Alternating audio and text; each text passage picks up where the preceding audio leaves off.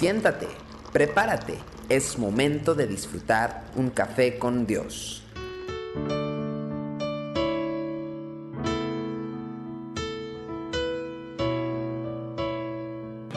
Listos una vez más aquí en Café con Dios, Mateo 20 del versículo 22 al 23 dice de la siguiente manera, entonces Jesús respondiendo dijo, no sabéis lo que pedís. ¿Podéis beber del vaso que yo he de beber y ser bautizados con el bautismo con que yo soy bautizado? Y ellos le dijeron, podemos. Él les dijo, a la verdad de mi vaso beberéis y con el bautismo que yo soy bautizado seréis bautizados. Pero el sentaros a mi derecha y a mi izquierda no es mío darlo, sino aquellos para quienes está preparado por mi Padre. En el capítulo 14 y 15 de San Juan, Cristo reiteradamente eh, a sus discípulos eh, les dio esta promesa.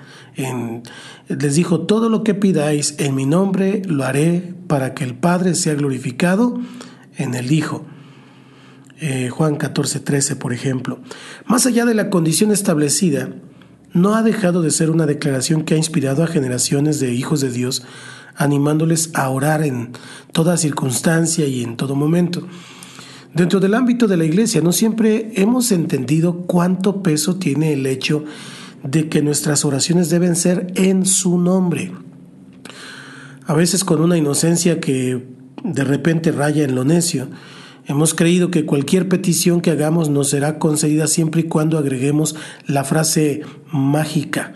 Al final de nuestra petición decimos, y esto lo pedimos en el nombre de Jesús. El verdadero sentido de esta condición se puede entender mejor si nos imaginamos a un padre que le dice a su hijo, ve a decirle a mamá que necesito las llaves del carro. El niño corre eh, hasta donde está su mamá y le comparte el mensaje que le ha dado su padre, pero el mensaje eh, no es del niño, es del padre. El niño solamente hace las veces de vocero para el padre. De la misma manera, pedir algo en el nombre de Jesús es elevar al Padre una petición que el Hijo haría por sí mismo si estuviera presente.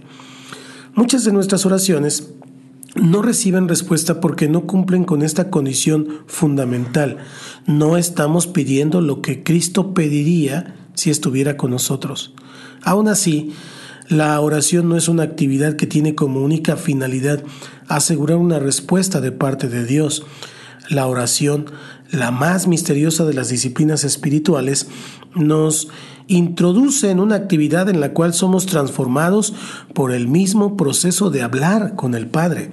En este sentido, eh, San Agustín eh, astutamente decía, el que buscó ya encontró.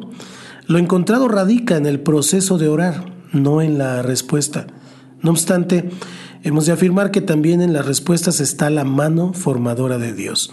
En su sabiduría, Él a veces nos da lo que pedimos, aunque no sabemos realmente lo que estamos pidiendo. Nuestra insistencia es tal, no obstante, que el Señor eh, nos concede lo que hemos pedido. Hemos clamado, hemos pedido y el Señor nos lo concede. A los israelitas les concedió un rey, pero no era lo que necesitaban.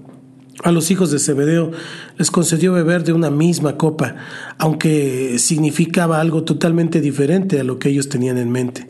De la misma manera, a nosotros a veces nos responde aunque no hemos orado con sabiduría. Su respuesta no implica su aprobación, sino la existencia de una lección por aprender. En ocasiones, la respuesta de Dios es solamente una enseñanza. Si se diera el caso que Dios está obligado a darnos todo lo que pedimos, yo, en primer lugar, nunca más oraría pues no tendría suficiente confianza en mi propia sabiduría para pedirle cosas a Dios. Esto lo dijo J.A. Motier. Que Dios te bendiga y qué bueno que juntos podemos disfrutar de un café con Dios. Bendiciones. Tu amor mí es más dulce que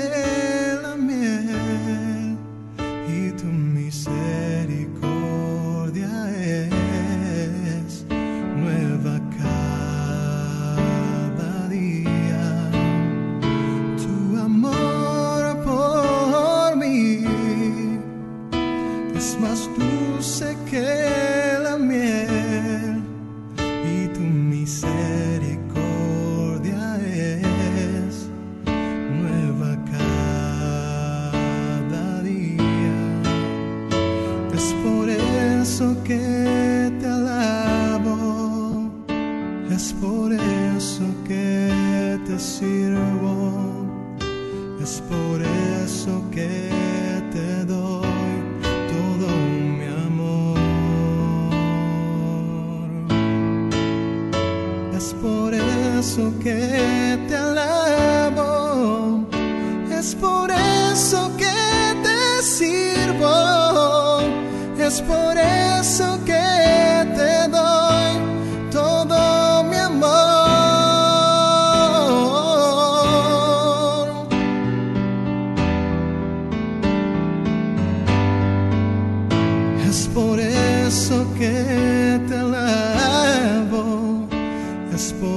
eso que te sirvo, es por eso que